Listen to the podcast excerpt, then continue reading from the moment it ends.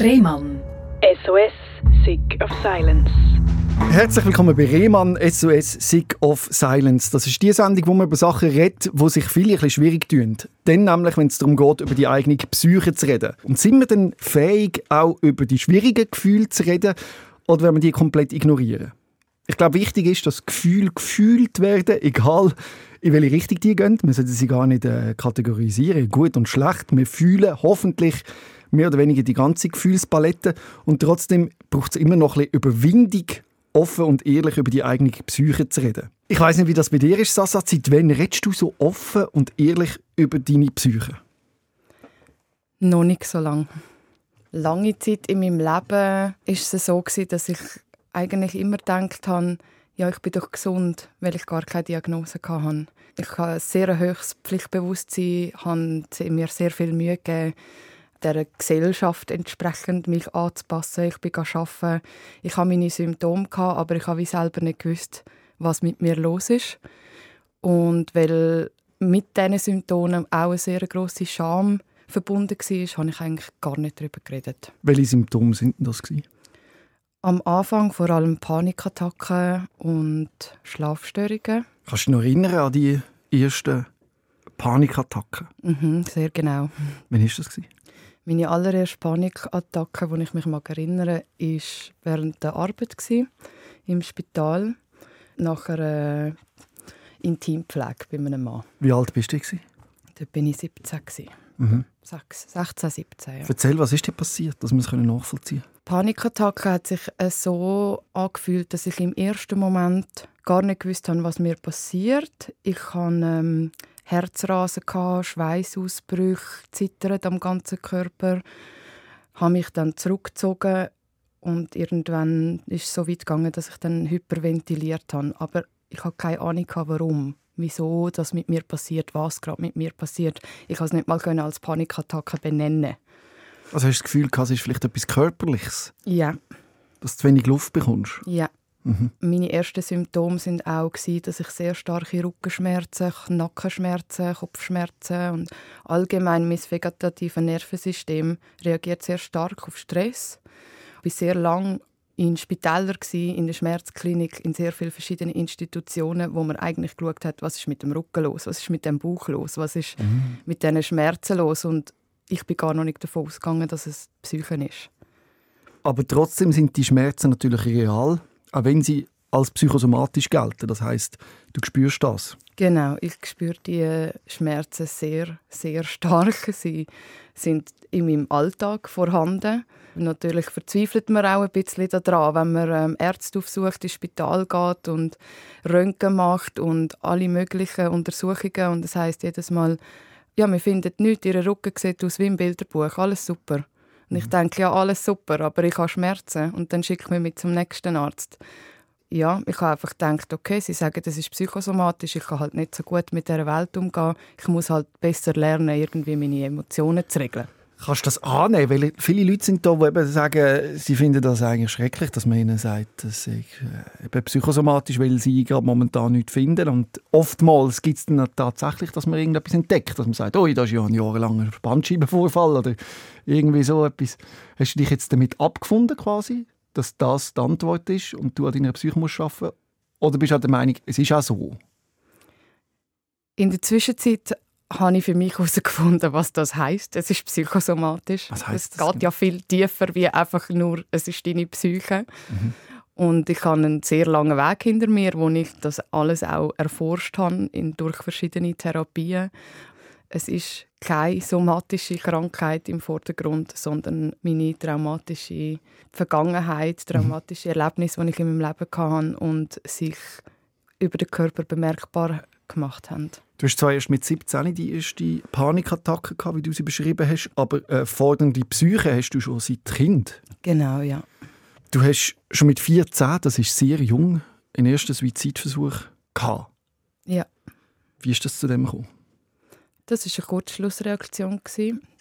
Das ist einfach aus einer Überforderung passiert.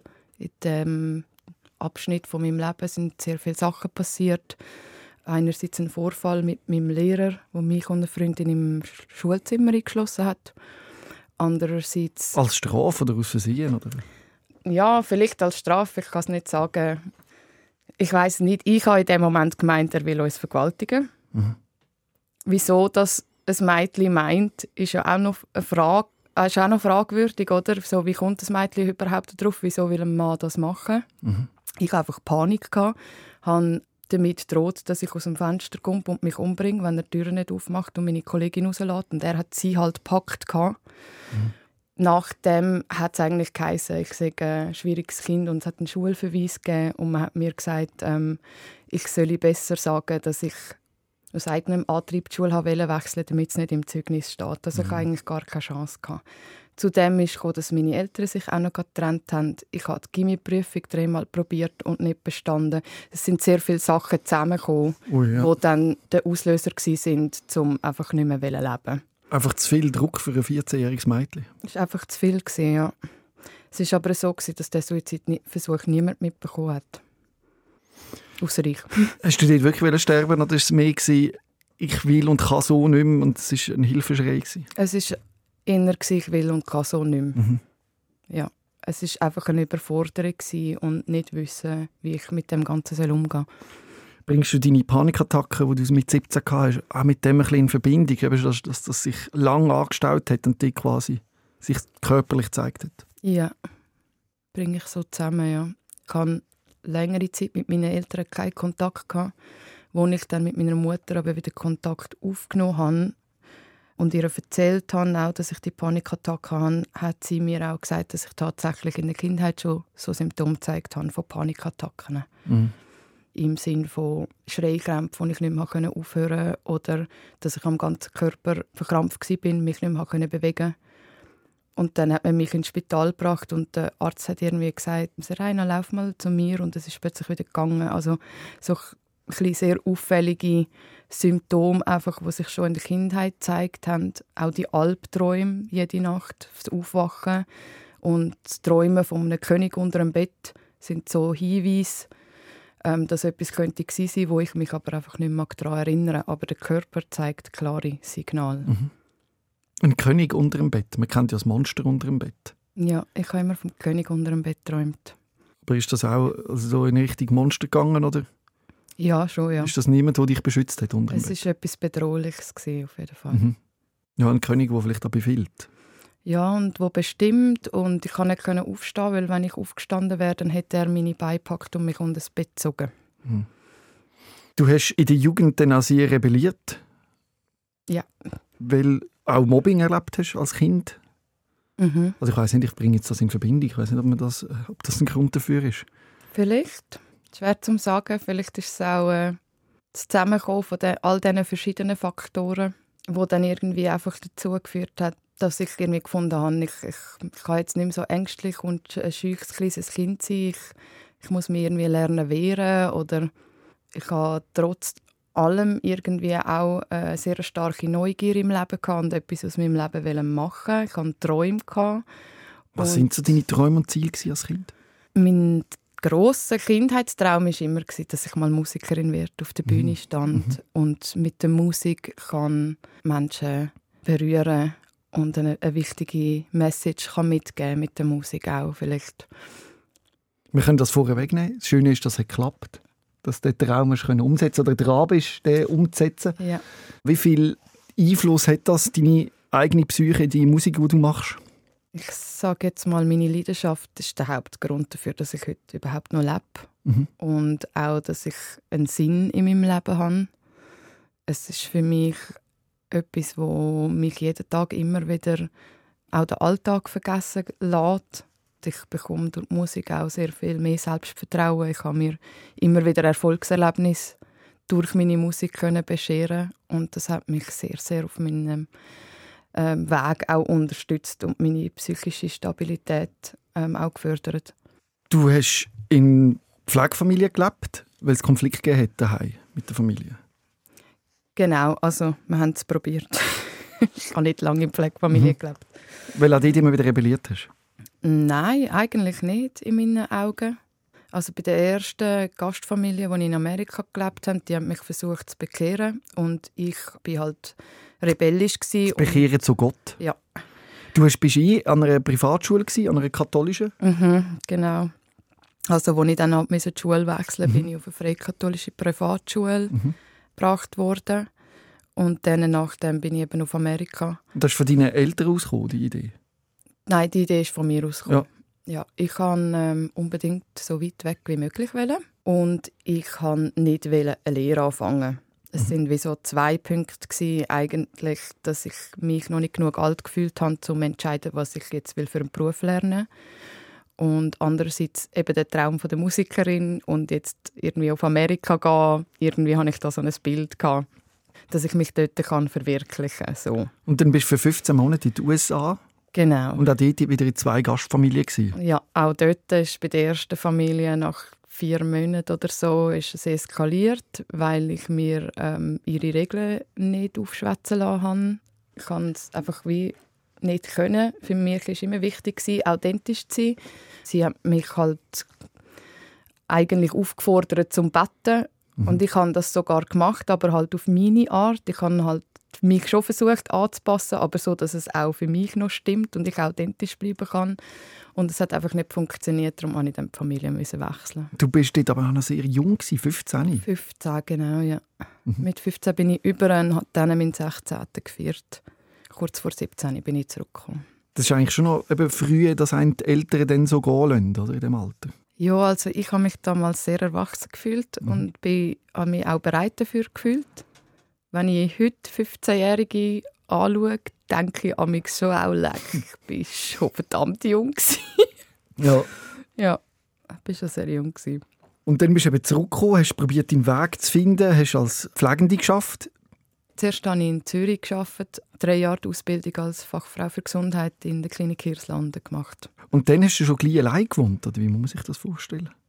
Ich habe während diesen drei Jahren, als ich die Lehre gemacht habe, alleine in Zürich gewohnt, mehrheitlich auf der Straße und in besetzten Häusern. Ich habe auch während der Zeit, als ich auf der Straße gelebt habe und meine Lehre gemacht habe, auch Drogen genommen. Und mir war immer bewusst, dass ich das mache, weil es mir nicht gut geht und ich einfach keinen anderen Weg finde, mit dem umzugehen. Aber dort hat sich halt so stark bemerkbar gemacht, dass man es auch äußerlich mitbekommen konnte Mhm. So eine Panikattacke, also außer man versteckt sich, ist, sieht man dann halt, ja. Mhm. Aber wenn man so jung ist, eben äh, draußen Drogen nimmt, im besetzten Haus unterwegs ist, werden nicht irgendwann mal Sozialarbeiter aufmerksam und finden, da muss man jetzt etwas machen. Hast du doch da können vorbeischleichen Anscheinend habe ich ähm, sehr gut gelernt, eine Fassade aufrechtzuerhalten. Mhm. Und es hat tatsächlich drei Jahre niemand gemerkt oder gewusst. Und ich habe es aber auch nicht wollen, dass es jemand merkt, weil ich panische Angst davor hatte. Ich war ja nicht volljährig. Das heisst, meine Eltern wären wahrscheinlich informiert worden. Vielleicht hätte ich in ein Heim müssen. Ich war damals nicht bereit, Kontakt wieder aufzunehmen. Das war eine grosse Verletzung da. Und deshalb habe ich die Fassade aufrechterhalten, bis ich den Lehrabschluss habe und selbstständig leben kann. Aber wie hast du denn überleben Wer hat dich dort aufgenommen? Ja, das ist eine gute Frage. Mhm. Das weiß ich heute nicht mehr so genau. Also, ähm, ich hatte meinen Lehrlingslohn. Mhm. Von dem konnte ich mir natürlich keine Miete können zahlen, deshalb auf der Straße gelebt. Ich habe mir damit einfach mein Essen gekauft und zum Teil natürlich auch geklaut, um zu überleben. Und die Lehrer und so haben nichts gemerkt? Eine Lehrerin hat gewusst, dass es mir psychisch nicht gut geht und hat mit mir ab und zu geredet, aber ich habe nie erzählt, was los ist. Mhm. Und man braucht doch Adressen, oder? wo einem Briefe angehen und so, oder? Ja, ich habe mir ein Zimmer gemietet vom Spital mhm. und alles dort schicken lassen. Eine intensive Zeit, oder? Wann hast du gemerkt, du brauchst Hilfe, du kommst allein nicht mit all dem klar? Eigentlich schon sehr früh. Also ich hätte wahrscheinlich schon als Kind Hilfe gebraucht. Mhm und habe auch das Gefühl gehabt, dass ich das zum Ausdruck bringe, aber wahrscheinlich nicht genug. Ich glaube auch eben, dass man von der Schule geschmissen wird. Das sind ja auch so Anzeichen dafür, eigentlich, dass irgendetwas nicht gut läuft. Mhm. Oder wieso ist jemand so auffällig und ähm, kommt in der Schule nicht mit, hat Konzentrationsstörungen, kann nicht schlafen. In meinen Augen ist es eigentlich wie schon immer offensichtlich gewesen. und ich habe auch schon immer irgendwie die Einsamkeit in mir inne weil ich so verwirrt bin auch von diesen Gefühlen und gemerkt habe, ich funktioniere nicht so wie andere. psychologische Hilfe habe ich mir dann dort bei der ersten Panikattacke während der Arbeit, weil das haben ja meine Mitarbeiter auch mitbekommen. Und dann hat mich meine Chefin bei der Psychologin vom Spital angemeldet. Und dann habe ich mit 17 angefangen in Therapie zu gehen und Antidepressiva nehmen. Und habe dann auch Temesta bekommen zur Beruhigung, ähm, wenn ich Panikattacken habe. Und dann ist das so ein bisschen deine Coping-Strategie gewesen, dass du einfach das Temesta genommen hast, Genau. wenn es wieder losgegangen ist? Sobald ich gespürt habe, irgendwie, ich werde nervös, ich werde unruhig, eine Panikattacke könnte kommen, habe ich dann Temesta genommen und weiter gearbeitet. Mhm. Genau. In dieser Zeit bist du dann auch schon in Basel, gewesen, oder? Als ich meine Lehre abgeschlossen habe, mit 19, Bist nachher- bin ich dann direkt nach Basel gezogen und habe gefunden, ähm, ich fange einen Neuanfang an. Mein Freundeskreis war auch eher destruktiv gewesen, und alle Drogen genommen. Ich wollte unbedingt von dem wegkommen. Was für Drogen haben dort so genommen? Oh, alles Mögliche. Ja. Also, Heroin habe ich nie genommen, aber alles andere haben wir ausprobiert. Ja. Und ähm, mir war es auch egal. Gewesen. Ich war neugierig, gewesen. ich war psychisch nicht stabil. Gewesen. Ich wollte meinen Alltag vergessen. Und ich habe einfach ausprobiert und mitgemacht. Und ja, habe aber schon immer, auch während dieser Zeit gewusst, hey, das kann es nicht sein. Das ist nicht der richtige Weg. Und dann ist weg von dort wollen, also war der Plan gewesen, Der Plan war ein Neuanfang. Der Plan war, Lehre abschließen, dann kannst du dein eigenes Geld verdienen und deine eigene Miete zahlen. Und als ich die Lehre tatsächlich geschafft habe, habe ich dann gerade die Stadt gewechselt und gefunden, jetzt fange ich das Leben nochmal von vorne an, suche mir einen neuen Job, jetzt kann ich mir eine Wohnung leisten und suche mir einen neuen Freundeskreis, der weniger destruktiv ist, keine Drogen mehr nimmt, weil mir das nicht gut tut. Und du bist dann aber in einen ganz anderen Kreis gekommen, wo dir wirklich auch nicht gut da hat. Und zwar bist du in so eine spirituelle Community gekommen, könnte man das Genau, sagen. ja. Kann In- man so sagen, In ja. Basel, oder wo? Ja, genau. Erzähl mal, was, was ist dort passiert? Ich denke, es, durch das, dass ich sehr viel am Suchen bin, was ist mit mir los, was stimmt nicht mit mir, wieso habe ich diese Symptome. Ich habe ganz viele verschiedene Leute aufgesucht. Oder? Also ich bin ja nicht nur im Spital und habe mich somatisch abklären lassen. Ich hatte Physiotherapie. Gehabt. Ich habe wirklich gesucht, hey, wie kann ich Lebensqualität in meinem Leben erreichen? Wie kann ich ein Leben führen, wo nicht mit all diesen Symptomen begleitet ist, weil ich bin einfach jahrelang suizidal gsi. Ich kann nicht wollen sterben, aber ich kann nicht wollen so leben. Und ich habe die Suizidgedanken auch nicht wollen und mich gleichzeitig aber überhaupt nicht ernst genug gefühlt. Ich bin mehrmals in der Psychiatrie und habe alles erzählt. Ich habe gesagt, ich bin Temesta-süchtig. Ich arbeite als Krankenschwester. Ich kann meine Lizenz verlieren. Ich komme nicht weiter. Ich habe Panikattacken, ich habe Suizidgedanken und ich bin weggeschickt worden. Man hat mir gesagt, das ist kein Notfall. Du musst äh, mit einer Panikattacke da reinlaufen. Ich bin immer wieder in Situationen gekommen, wo ich mich nicht ernst gefühlt habe. Also habe ich weitergesucht und habe dann irgendwann mal gefunden, okay, so der spirituelle Weg, Meditation hilft auch. Ich habe viele Bücher gelesen und habe dann angefangen Yoga zu machen, meditieren in einer spirituellen Gruppe, die ich aufgesucht habe. Ja, das hat mir am Anfang auch tatsächlich geholfen. Ich habe dort Sachen erlernt und über meine Beschwerden reden, Erfahrungen gemacht, die ich bis anhin nicht gemacht habe. Was meinst du mit Erfahrungen gemacht, die du bis anhin nicht gemacht hast? Ähm, also so das ja, Gefühl von Geborgenheit und Ankommen sein, oder? Ja, zum Beispiel, ich habe jetzt einen Freundeskreis mit Menschen, die mir zuhören und die sagen, das ist wichtig, was ich erlebt habe. Mhm. Die im spirituellen Freundeskreis, die haben keine Drogen genommen. Ich habe das Gefühl, gehabt, so, ich bin jetzt an einem guten Ort gelandet, die sind bewusst, machen Bewusstseinsarbeit, arbeiten miteinander, man darf über sich reden. Und das hat mir irgendwie gut getan, weil ich habe noch immer dazugehört, ich habe Stabilität dort gefunden. Nur ist die Stabilität, die ich dort bekommen habe, dann wie wieder missbraucht worden. Also ich habe erst nach fünf Jahren dann rückblickend gemerkt, eigentlich ist alles das, was in dieser spirituellen Community passiert ist, sehr missbräuchlich.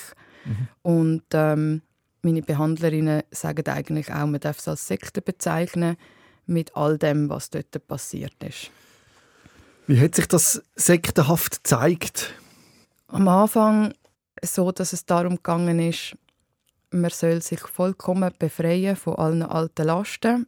Das heißt Job künden, Freundschluss machen, Freunde und Familie Kontakt abbrechen. Das ist der Klassiker, ja.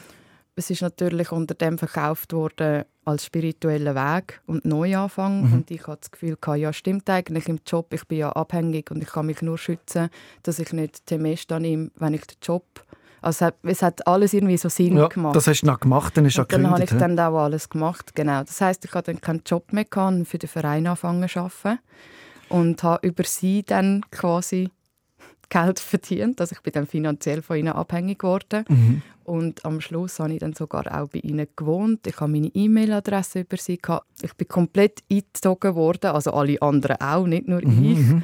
So fest, dass es eigentlich wie gar kein anderes Leben mehr gegeben hat, sondern ich bin sieben Tage, 24-7 nur noch für den Verein am Arbeiten. Gibt es den Verein heute noch? Ja, hat sich sogar vergrößert. Ach, ey. Mhm. Willst du dich mal konfrontieren oder so? Oder hast du das Gefühl, ich bin einfach oben bin weg von dem Seich? In das Zweite, mhm. weil ich die Konfrontation versucht Ja, ist nicht passiert, ist hinten rausgegangen und hat mir gar nicht gut getan. Betroffene, die dort drin sind, die checken gar nicht, was mit ihnen gemacht wird. Die fühlen sich dort geborgen und wohl und meinen, das sei gut. Ja. Mhm. Es hat ein paar vor mir gegeben, die auch wieder ausgestiegen sind, weil sie gesagt haben, dass sie sind psychisch zu belastet. Ich bin nicht die Einzige, die ähm, also gut, ich war ja schon vorher in psychischer Betreuung, gewesen, aber mhm. es hat solche gegeben, die dort gekommen sind und dann gegangen sind und nach dieser Zeit dort das erste Mal müssen in Therapie gehen aufgrund von dem, was sie dort erlebt haben. Es war auf eine Art ein emotionaler Missbrauch, gewesen, aber es haben auch körperliche und sexuelle Missbrüche stattgefunden. Also es ist definitiv eine Grenzüberschreitung passiert dort. Es geht ja sehr viel um Macht, oder? Ja irgendjemand, der König unter dem Bett wahrscheinlich, wo das Ganze ein bisschen im Griff hat und kontrolliert und dort aktiv ist. Ja, schon bisschen, ja. Wie hast du es dort daraus geschafft? Ich habe wie wieder fünf Jahre später festgestellt, verdammt, ich bin in die falsche Richtung gegangen. Ich bin schon wieder in einem Umfeld, wo destruktiv ist, wo ich missbraucht und ausgenutzt wird jetzt habe ich doch gemeint, ich kann in Basel ein neues Leben anfangen und dann wird alles gut. Und ich habe einfach realisiert, irgendwie, ich muss etwas ändern, weil wenn ich es nicht mache, wird es schlimmer, es wird nicht besser. Und dann habe ich eine lange Reise gemacht, bin einen Monat auf Afrika allein und habe mich dort mit dem Abstand irgendwie, ich habe es erst in dieser Reise eigentlich gecheckt, was alles los ist, wo ich mal einen Monat Abstand hatte. Und dort in Afrika habe ich mich entschieden, wenn ich heimkomme, fange ich nochmal neu an. Ich steige aus, suche mir wieder einen Job und suche mir wieder einen neuen Freundeskreis und fange einfach nochmal von Neuem an. Dein ganze Leben bist du schon so auf der Suche, oder? Ich war sehr lange auf der Suche, ja. Sehr lang. Irgendetwas in dir drin will, will leben, oder? Und vorwärts machen. Auf jeden Fall. Ich liebe das Leben. Ich habe das Leben immer geliebt. Ich bin ein wahnsinnig neugieriger Mensch und ich habe wirklich tausend Ideen, weshalb man mich manchmal auch Tausigsasa nennt. Ich habe einfach das Leben unter diesen Umständen nicht geliebt mhm. und so nicht leben und ich bin einfach auch nicht bereit gewesen, einfach zu akzeptieren, dass mein Leben jetzt so aussieht. Ich bin überzeugt davon, dass man das ändern kann. Mhm. Und die Reise nach auf Afrika hat die etwas gebracht? Ja, sehr. Die ist wirklich, die hat mich irgendwie back to the roots ich hatte einen Monat lang Zeit zum Nachdenken. Aber wie bist du denn dort hier? Bist du einfach irgendwie... Äh, äh ähm, ich habe einen alten Musikerkollegen von ja. einer Band, der von Afrika kommt, von Kapstadt. Ich habe ihn kennengelernt in Basel und er ist zurück zu der Familie. Und ähm, ich habe ihn dann gefragt, ob ich ihn kann besuchen kann. Ich war dann bei ihm, gewesen, habe ihn dann besucht dort. Also ich konnte bei ihm wohnen ist das denn nach dem Psychiatrieaufenthalt gewesen, oder ist Nein, der im Anschluss gekommen? Der ist erst im Anschluss gekommen. Weil wo du zurückgekommen bist, oder, hast du natürlich auch wieder keine Arbeit gehabt, kein Geld, nicht gewusst, wohin. Genau. Wie bist du zu dem Eintritt gekommen in die Psychiatrie?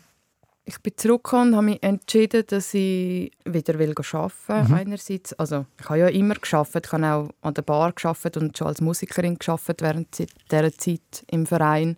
So nebenbei schon so ein bisschen Geld verdient, aber ich wollte wieder ein sicheres, regelmäßiges Einkommen haben und habe dann in der psychiatrischen Spitex geschafft habe ähm, während dieser Zeit natürlich sehr viele Bücher gelesen und mich mit psychischen Krankheiten auseinandergesetzt.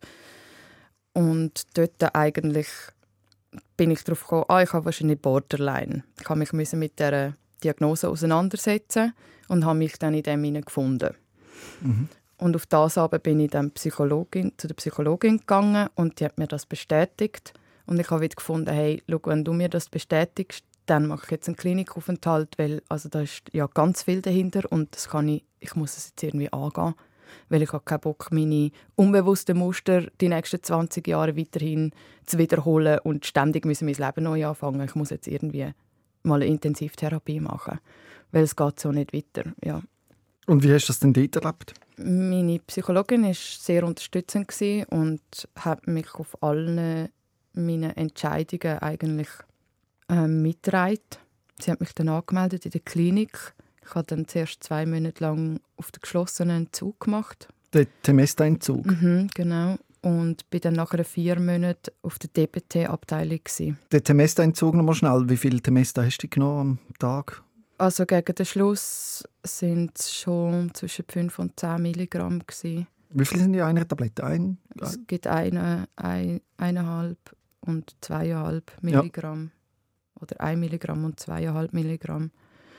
Ähm, am Anfang habe ich immer nur eins genommen und ich denke, es hat sich halt mit den Jahren so aufgeschaukelt. Mhm. Am Anfang sind Panikattacken nur ein paar Monate, dann ein paar Wochen, dann fast jeden Tag und irgendwann mal ist es so weit, dass ich eigentlich meine Tasche musste dreimal kontrollieren, bevor ich aus dem Haus gegangen bin. Ob du wirklich dabei hast? Und ob ich sie wirklich dabei habe. Es hat sich so weit entwickelt, dass ich ähm, kurze Zeit sogar eine Agoraphobie hatte, nicht mal aus dem Haus können.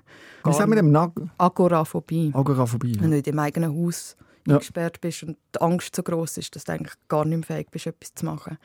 Dort habe ich dann meine Psychologin auch zu mir heim gebeten und ihr gesagt, es geht nicht mehr, es geht nicht mehr und dann bin ich in der Klinik. Dass einem überhaupt so viel Temester verschrieben wird, dass man nachher so abhängig wird, oder? Das muss ja jetzt erst mal die Möglichkeit schaffen. Hast du bei verschiedenen Ärzten das Rezept gehabt, oder wie hast du das geregelt? Nein, das Ding ist eben, ich habe ja die Stadt gewechselt. Mm, mhm.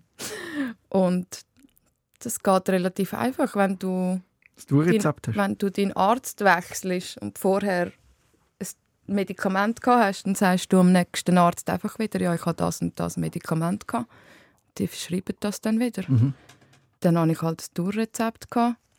Irgendwann hatte ich das nicht mehr, gehabt, aber ich habe ja als Krankenschwester gearbeitet. Mhm. Eben der Grund, warum ich gekündigt habe, ist, weil ich angefangen habe, Medikamente zu klauen, mhm. wenn ich nicht mehr genug hatte.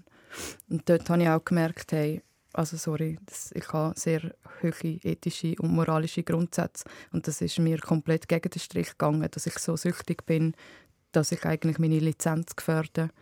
Alles, was ich mir erarbeitet habe, ja, dort habe ich auch wirklich realisiert, jetzt bin ich süchtig. Das geht einfach zu weit.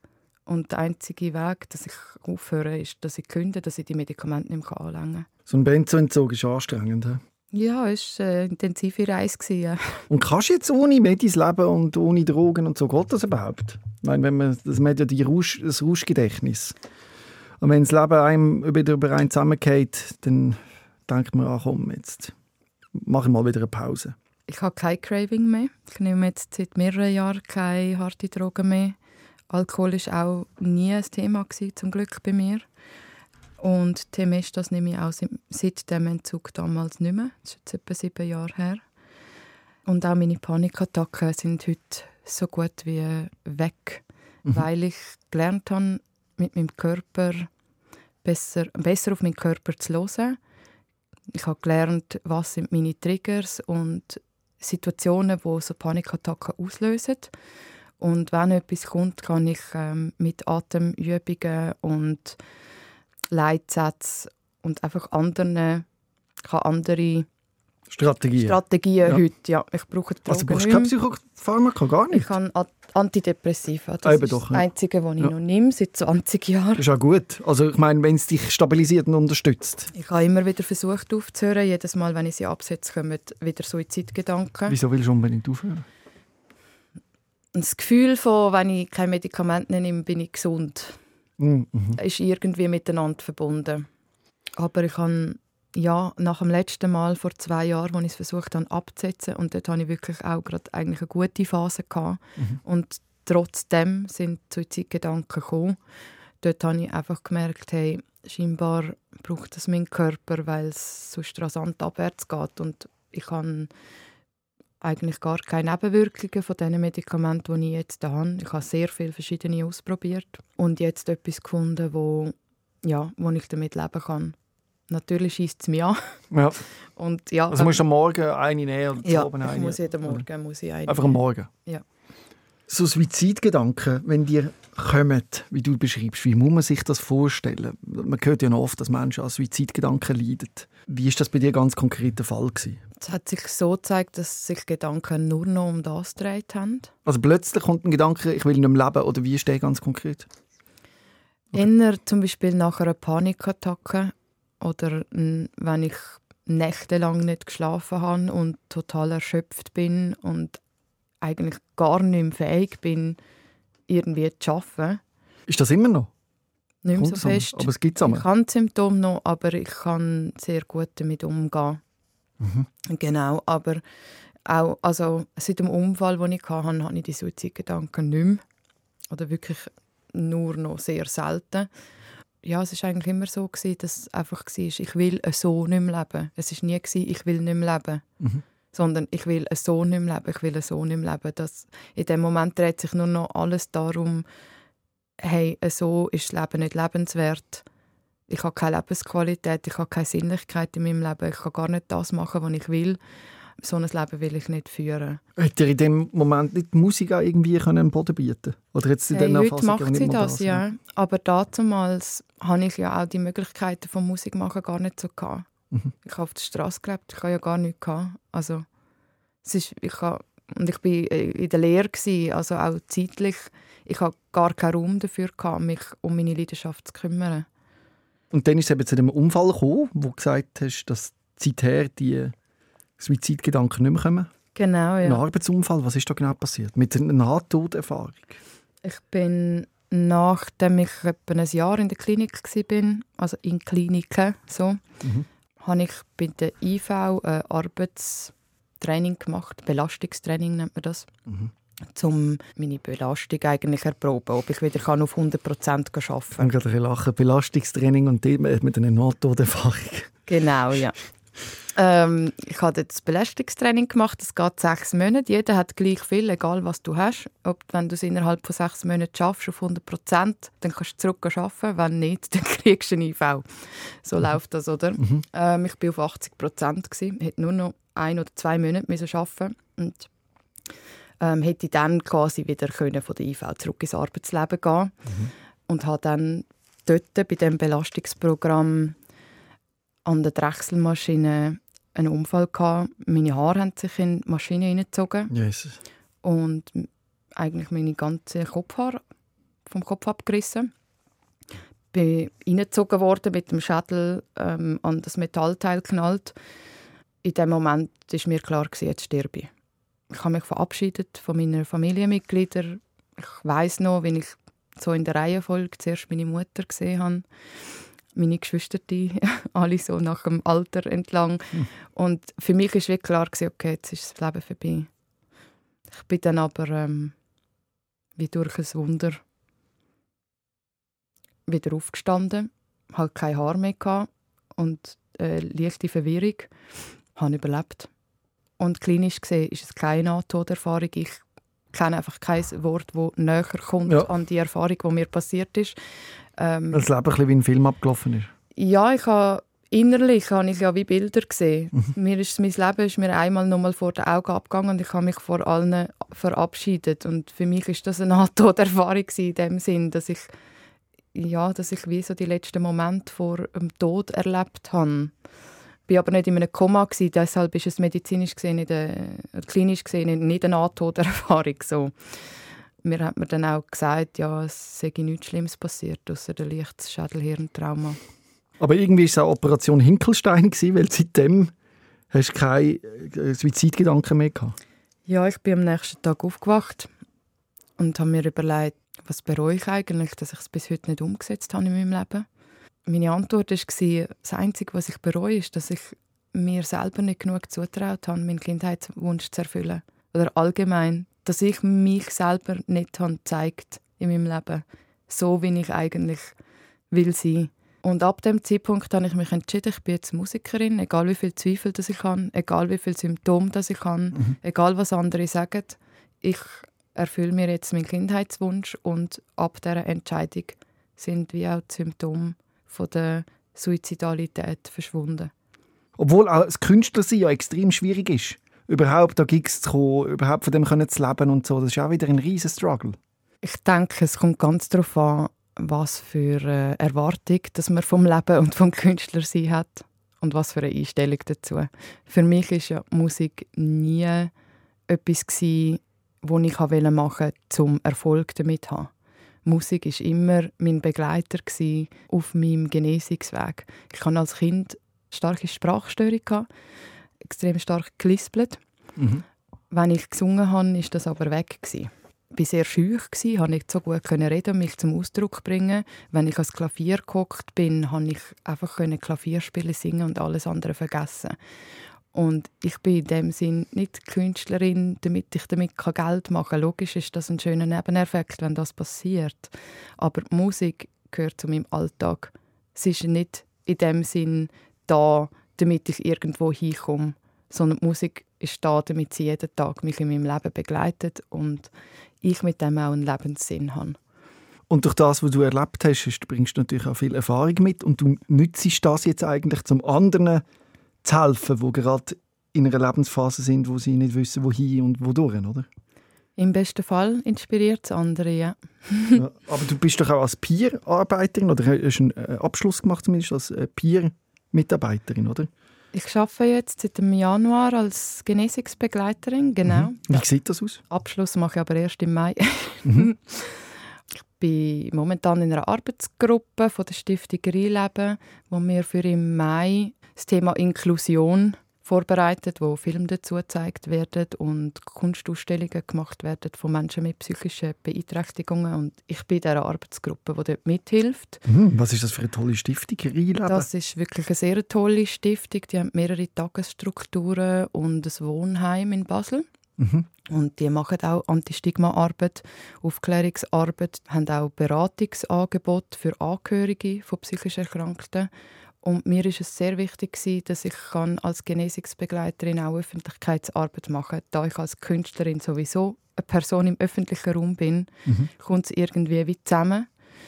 Ich finde es wichtig, dass man über psychische Erkrankungen redet, weil die Stigmatisierung ist sehr groß.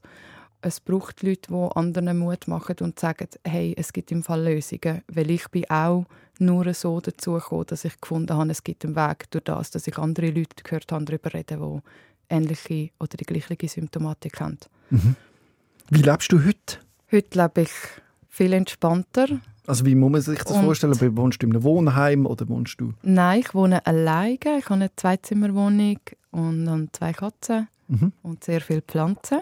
Wie, wie kannst du das leisten? Ich habe eine 50% IV-Rente. Mhm. Und die anderen 50%? Und die anderen 50% arbeite ich als Genesungsbegleiterin es ist mir irgendwann mal klar gewesen, dass 100% Arbeiten nicht geht. Ich habe das ja mhm. über zehn Jahre lang probiert und bin immer wieder zusammengeklappt. Und auch auf dem Beruf ist es nicht gegangen. Vor allem, weil der immer wieder auch Symptome ausgelöst hat.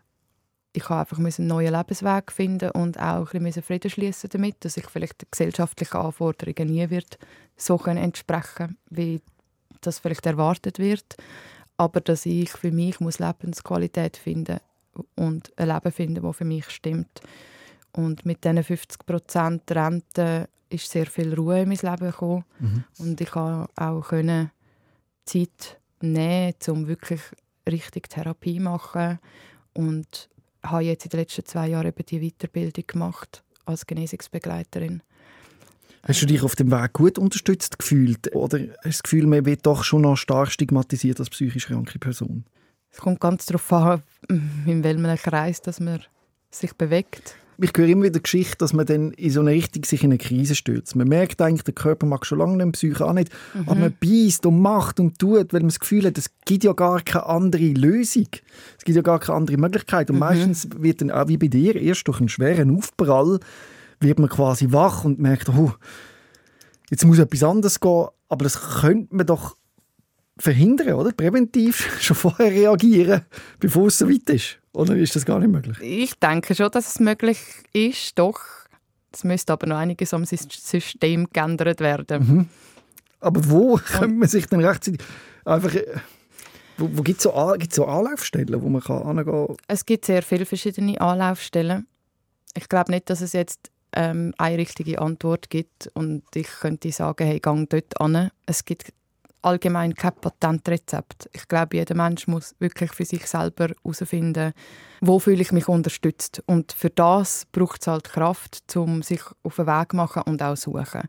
Ich habe sehr viele verschiedene Psychiater und Psychiaterinnen und Spitäler und Kliniken aufgesucht und ich habe mich nicht überall gleich unterstützt gefühlt.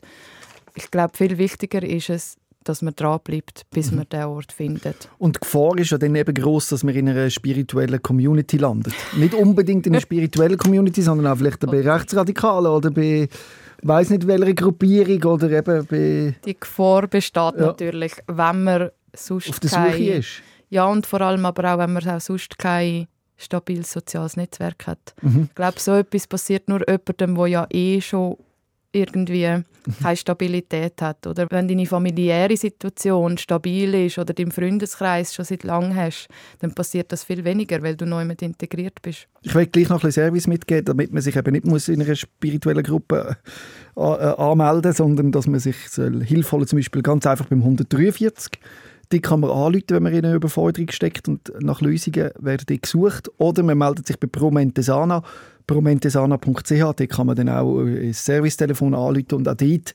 findet man äh, eine Lösung, wo dann eben eine ist, wo meistens schon erprobt worden ist und einigermaßen gut funktioniert. Ich kann nicht zu viel. Werbung machen, weil es klappt auch dort nicht alles. Es ist dort nicht alles rosig, aber es ist sicher besser, als sich auf eigene Faust irgendwie, wie jetzt du hast müssen, alles selber arbeiten, wenn man weiß, dort und dort könnte man sich helfen. Oder vielleicht ja. eben auch bei dieser Stiftung, die du schaffst? Bei dieser Stiftung, die ich dort ist es, ähm, kriegt man sehr gute Beratungsangebote. Mhm. Dort habe ich selber auch als Patientin anfänglich Hilfe geholt, was äh, Finanzberatung, Schuldenberatung anbelangt. Mhm. Mit denen kann man auch einen Beistand zum Beispiel machen. Dann gibt es auch das KISS, Kriseninterventionszentrum, wo man sich einfach, wo man einfach kann vorbeigehen kann. Mhm. Wenn man jetzt etwas hat, kann man an dem Tag anrufen und sagen, ich komme in der Nacht ist es geschlossen. Dort habe ich auch schon mal die dargebotene Hand. Oder, also es gibt verschiedene Adressen. Und die einen sind für die eine richtig und die anderen nicht. Das kommt auch mega darauf an, welche Person das man ja vor sich hat. Mhm. Und darum sage ich so, wie ausprobieren und nicht aufgeben. Mhm. Für mich war es wirklich so, gewesen, ja, ich bin jetzt mal ins Kriseninterventionszentrum und hatte dann Glück gehabt, dass ich dort eine hatte, wo ich mich verstanden gefühlt habe mhm. und habe mich dann weiterleiten lassen und dann bin ich mal in einer anderen Klinik und habe gefunden, dort, ich fühle mich nicht so verstanden, da bin ich halt wieder gegangen. Es ist auch so ein bisschen ein Herausfinden, so hey, wo fühle ich mich gesehen und ernst genommen und dann, äh, wenn man das hat, dann ist man an einer guten Adresse. Würdest du jetzt sagen, dass du jetzt mit 35 an einem Punkt angekommen bist, wo du dich wohl und zufrieden fühlst? Ja. Mhm. Endlich. Endlich, ja. Schön. Und es ist auch der richtige Zeitpunkt, um da kommen und deine Geschichte zu erzählen. Und du strahlst auch. Es ist richtig ja. schön, das zu sehen und zu hören. Es war wirklich sehr ein langer Weg gewesen. und ja. ich habe wirklich sehr oft gedacht, boah, es kann nicht sein, ich will nicht den Rest von meinem Leben so leben mit Suizidgedanken. So ich, so will ich nicht alt werden. Und jetzt kann ich wirklich sagen, meine Symptome haben sich so weit reduziert, dass ich gerne will alt werden. Mhm. Du machst so ganz viel Hoffnung, weil die meisten, die drinstecken, glauben, sie kommen nie mehr raus. Ja, so habe ich auch lange geglaubt. Mhm. Und ich glaube, deine Geschichte soll doch auch anderen Mut machen. Das wäre schön, ja. Was ich noch wichtig finde zum Sagen ist, dass der Glauben an sich selber und an ein sinnerfülltes Leben unglaublich viel ausmacht. Mhm. Ich finde es auch wahnsinnig wichtig, dass man ihre Leidenschaft hat. Das ist wirklich egal, was es ist. Das kann oder irgendeinen Traum, irgendeinen Kindheitstraum. Das kann irgendetwas sein. Es kann sein Mami werden, ein Buch schreiben, äh, kochen. Bei mir ist es Musik. Das gibt einem Lebenskraft, Lebenswillen und durch das findet man auch Leute, die die gleichen Leidenschaften haben, wo man sich neu mit integriert fühlt. Durch das habe ich meinen Freundeskreis gefunden, durch das habe ich meine Lebensfreude wieder gefunden und das ist auch etwas, was ich wirklich jedem ans Herz legen Auf dem Weg oder auf der Suche von Gesundheit unbedingt die gesunden Anteile, die man schon hat, stärken. Weil man ist nie nur krank oder nur gesund. Jeder Mensch hat ganz viele Fähigkeiten und auch gesunde Anteile, dass man das nicht vergisst. Das passiert nämlich sehr schnell, Mhm, Wenn man- absolut. wenn man nur noch beschäftigt ist mit Symptomen und Krankheit und Diagnose. Dass man nicht vergisst, wir sind alle Menschen, wir sind gut so, wie wir sind und wenn wir noch eine Leidenschaft dazu haben, dann können wir ganz, ganz viel auch selber bewirken. Aber manchmal verliert man den Zugang. Ich weiß nicht, ob dir das auch schon passiert ist. Das Schon hundertmal, ja. tausendmal. Das macht doch auch Angst und schießt so an und denkt, jetzt habe ich nicht mal mehr das. Ja, Wie hast du denn das wieder gefunden? Weil das wäre ja am Anfang, mich- wenn ich wieder meine jugendliche Begeisterung würde finden für ein Hobby, für ein Thema, für irgendetwas. Ich habe das Gefühl, es geht da mal ein bisschen flöten irgendwie. Ich weiß auch nicht. Ich hätte das gerne wieder, so der Antrieb, der innere. Vielleicht ist es auch äh, einfach meine Lebenseinstellung, ist jetzt schwierig zu sagen. Ich habe halt, also ich habe ja versucht, meine Musik aufzugeben und zu sagen, ich kann das nicht, ich bin zu wenig gut und ich habe das ja gemacht. Ich habe alle meine Bücher verbrannt, all meine Songs, ich habe meine, mein Studio aufgegeben, meine Instrumente äh, verkauft und habe dann gemerkt, also wenn ich das nicht mehr habe, dann habe ich wirklich keinen Grund mehr zum Leben. Ui. Also wenn ich meine, das, was ich am liebsten mache in meinem Leben, selbst wenn ich es mal ein, zwei Jahre aufgrund von meinen Symptomen nicht mache, wenn ich das aufgebe, das ist ja meine Leidenschaft, das ist das, wo ich mich vergiss, das ist das, wo, wo, wo ich, wo mich begleitet schon mein ganzes Leben und deshalb habe ich eine Lebenseinstellung entwickelt, wo ich gefunden habe, es spielt wie keine Rolle, wie viel das ich mache. Und eben, es spielt auch keine Rolle, ob ich jemals auf die Bühne komme oder nur fünf Minuten daheim Klavier spiele. Es spielt nur eine Rolle, dass ich es immer wieder mache. Aber musst du dich da zum Teil auch pushen? Ja. Oder ist es schon, he, Ja. gell? Es ist eben schon... Man, Also gerade in der depressiven Phase, wo ich überhaupt keine Lust habe zum Musik hören Richtig. und dann als DJ muss gehen auflegen. Mhm. Katastrophe, ich habe doch keine Lust zum Musik hören, wenn es mir so schlecht geht. Aber genau das ist eben die Erfahrung. Wenn ich mich genau in dem Moment überwinde, die Freude entsteht genau dort. ist ein bisschen wie im Fitness, oder? Ja. Man muss einfach in das Die Fitnessstudio... Freude kommt Mhm. erst dann mit dem Machen. Oder erst, wenn ich dann drin bin, merke ich, ja, eigentlich tut es mir ja doch mega gut. Oder ich habe überhaupt keine Lust und fühle mich überhaupt nicht hübsch oder ansehnlich oder habe das Gefühl, ich habe nichts Wichtiges Mhm. zu sagen. Und dann gehe ich auf die Bühne und kriege nachher positive Rückmeldungen. Mhm. Das ist die Heilung. Und das Ding ist gar nicht, wie gut dass ich bin oder wie viel das ich mache oder wie viel das ich leiste, sondern es ist nur, dass ich es mache Du schaffst es gerade wieder, mich zu motivieren, finde ich gut. dass ich es mache. Ich habe das Und gebraucht. was, weißt, was ist völlig egal. Mhm. Mhm.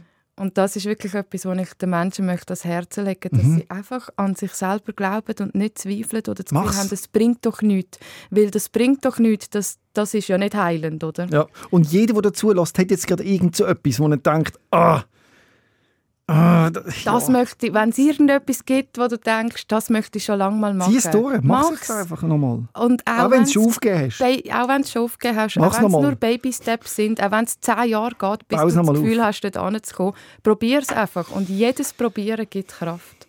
Und das, Es gibt ist einen Sinn wieder. Das gibt für mich absolut, das hat mir Lebenssinn gegeben und auch Ah, Sinnlichkeit, bist oder? gut. Ja. Sinnliche entsteht ja erst durchs Machen.